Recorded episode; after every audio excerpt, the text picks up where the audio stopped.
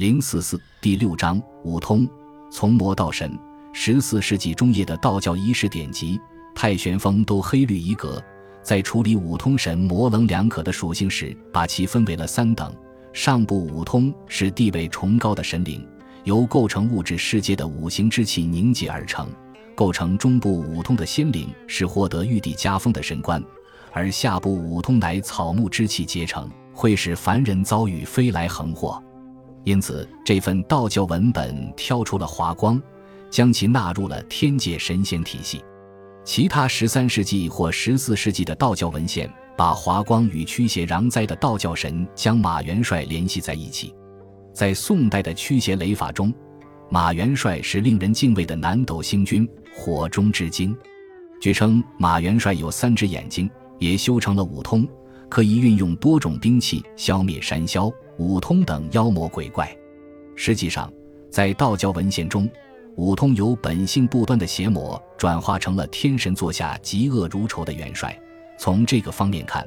马元帅本质上与佛教中的华光别无二致。佛教菩萨华光与道教驱魔神将马元帅的结合，在明朝的小说与戏剧中体现得更为明显。在明末中篇小说。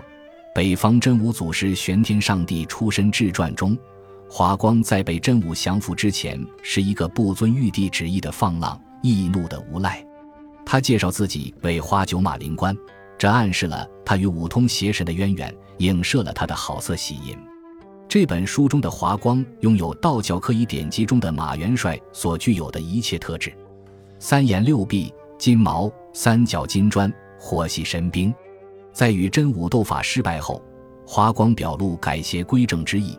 被真武收为一位以斩妖除魔为己任的部将。在小说的最后一卷中，华光被玉帝加封为正义灵官马元帅。在其他明朝通俗文学作品中，华光与马元帅也被描绘为同一本体的两个分身。虽然《北游记》因其对道教教义过于通俗的解读而受到批判。但他将华光同时描写为祸害和救星，十分巧妙地准确捕捉了华光同正统典籍中的秩序捍卫者间暧昧不定的关系。在约可追溯至十六世纪初的杂剧版《西游记》中，华光天王是玉帝为前往西天求取真经的唐玄奘差遣的保官之一。在一段唱词中，华光称自己是一位获得佛道两教承认的神奇，是镇守南方。掌管火部的驱魔神将，华光还称自己在佛会中被称作妙吉祥正寿天王。在中国的早期佛教文献中，妙吉祥是文殊菩萨这位佛陀最重要的一大高徒的音译之名，但后来的华光传说都没有显示华光与文殊有任何明显联系。该杂剧还将五瘟神和五显圣描绘为华光的部下，如此一来。这里的华光便与婺源人对竹意之神吴显的崇拜联系在了一起。在明朝文学作品中，对华光最出色的刻画是由十八个章回构成的《南游记》，它的刊行时间可能是十六世纪七十年代或八十年代。在这本小说中，华光的形象很容易就会令人联想到五通神，他鲁莽大胆，处处惹是生非，因肆意妄为而被玉帝多次贬至凡间。但这位华光也有其高尚的一面，他扶正驱邪，努力根除人际等宗教邪行。他曾三次投胎转世，对每一世的父母都竭力尽孝，无论其是仙是凡，堪称孝子典范。华光为其在神界的父亲马尔山王报了杀父之仇，且曾做出深入地府解救其人界之母的壮举。华光在人界的第二世投胎成了婺源萧家庄一位长者家中的五胞胎之一。这一世的华光在凡界的母亲不幸被某种邪物附体，变成了不知厌足的食人恶魔。他的孽行引起了一位龙王的关注，龙王于是将他震入风斗深处。木莲故事早期版本的重中之重，要么是佛陀的度化之力，要么是阴曹地府的恐怖景象。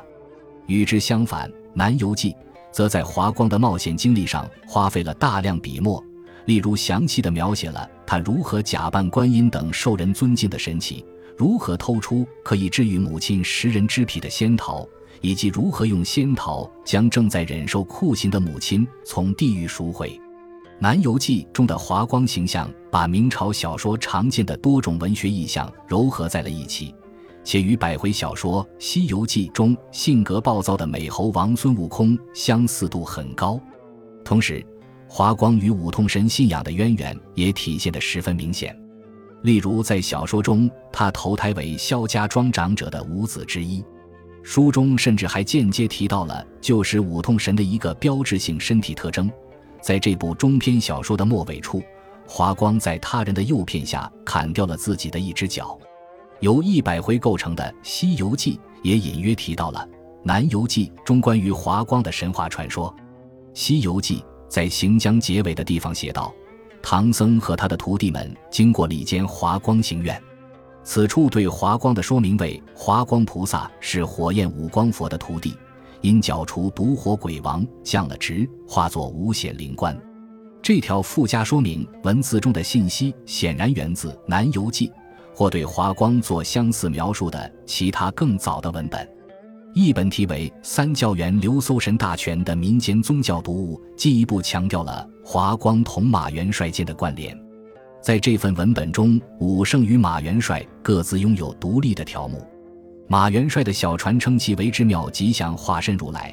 他一开始就因毒神而被贬入凡，化为人形。该条目的剩余内容简要地重述了《南游记》中的情节。两份文本显然采用了同一个资料来源。这段短小的叙述文字的末尾写道：“马元帅基于其功德，被玉帝封为真武座下的部将。”这一点与《北游记》中华光的经历类似，《南游记》中出现的华光与吴显形象的混合体，也通过戏剧传播扩散。明末的通俗文学评论家沈德福抨击了某些民间杂剧，称他们太妖诞。他特意列出的一个例子是一出名为《华光显圣》的剧目。沈德福谴责大众对这类娱乐的嗜好，认为这证明了世人的无知与轻信。虽然我们无法得知已经失传的《华光显圣》具体内容为何，但清代的二十七折剧目像《千秋》，基本上重述了《南游记》中华光故事的情节和基调。无论其文学价值是大是小，这些作品证明了形式多变的五通神信仰的生命力和复杂性。道教经文和《南游记》等通俗小说显示，在制度化的宗教体系中。华光或吴显在很长时间内都扮演了伏魔者的角色，在文学著作和历史文献中，我们都可以一窥以华光与吴显的综合形象为核心的信仰体系。在杭州宝山院的华光庙，也就是冯梦龙的故事——假神仙大闹华光庙的发生地，人们已经很难区分华光与吴显。在故事中，两位妖精假冒道教仙人吕洞宾和何仙姑。以科考高中为饵，又是一位年轻学子与自己肆意云雨，五显灵官因此被召来捉拿他们。在叙述中，冯梦龙煞费苦心地强调，民间把五显等同于五通的做法显然是错误的。《南游记》还宣称，人们基于对这位神奇的误解，才形成了五显或华光为胡作非为、生性好淫之神的看法，这也是该书的一个重要主题。无论在《南游记》。还是在冯梦龙的故事中，这位神奇都没有犯下五通等妖邪通常被指控犯有的罪行。事实上，我们可以将《南游记》等作品看作一种辩解书，他们试图消除华光与邪神五通间的错误关联，以此恢复华光的善神之名。有趣的是，尽管宋朝的华光明显是一位佛教传说人物。但在明末文学作品对他的刻画中，道教元素占据了上风。当《南游记》中的华光做出与前往地府救母的木莲相似的举动时，他假扮成了太乙救苦天尊。《南游记》中的主要内容，也就是华光与妖魔鬼怪间的斗争，也可视作关于道教驱邪法事的一种文学表现手法。在这些法事中，华光被法师召出以降服包括山魈在内的邪魔之物。文学作品还证实，在明朝末年，华光一直是一位独立的祭拜对象。在《南游记》的末尾，作者写道：“华光受到了求男求女之人，希望在华光的庇佑下买卖一本实力的商人，以及渴求金榜题名的读书人的崇奉。同样，《三教员流搜神大全》中的灵官马元帅条目称，马元帅会应答信徒的七彩子路之助，但他也可受巫习所召，助其化解冤屈或完成客户委托。《南游记》等作品宣扬了华光的神通广大和有求必应。尽管负责主持科仪的道士试图将正义的华光或五显从原来的五通神信仰中剥离出来，但他们的努力并非完全奏效。《南游记》称华光为妙吉祥菩萨，这也是杂剧版《西游记》和《三教员流搜神大全》用来区分华光和五通的名字。但是，某些关于五通庙的记录特意指出，庙中主神之名为妙吉祥菩萨。根据汀州16世纪和17世纪的方志，五通在地方传说中被视为华光藏王妙吉祥菩萨的化身。他们称华光和木莲一样，因其从冥界救母的壮举受到尊崇。因此，这里提到的五显是不同于华光的五位神奇。很明显。当地的华光或五显信徒都知道《南游记》中叙述的华光的故事，但他们中的某些人继续在五通的称谓下祭祀这位神奇。此外，一本同样称华光为妙吉祥菩萨的明末杭州方志提到，华光大师的神像出现在了为五通神准备的茶言中。尽管道门之人为区分华光与五通神进行了多番努力。民间却依旧将他们混为一谈。五通神信仰的早期发展，因此生动地展现了民间信仰、官方认可的宗教活动以及道教经文间复杂的相互作用。通俗宗教文化远非经典宗教粗陋的残留物，它是影响官寺或佛道正典形成过程的积极要素。当然，无通神或五显神信仰是有拥护者的。为争取朝廷对他们的守护神五显的加封，江东构成竞争关系的地方社会都理所当然地决定把它塑造为一位仁慈良善的神奇。商贾们或多或少对五显神信仰在江南的传播起到了促进作用，但目前没有任何证据证明他们用特有的方式为这种宗教信仰提供了支持与赞助。最为重要的是，五通神之所以被纳入官司。是因为民众都普遍相信他法力高深，而五通神的邪恶一面丝毫没有削弱这种信仰，它可能还起到了强化作用。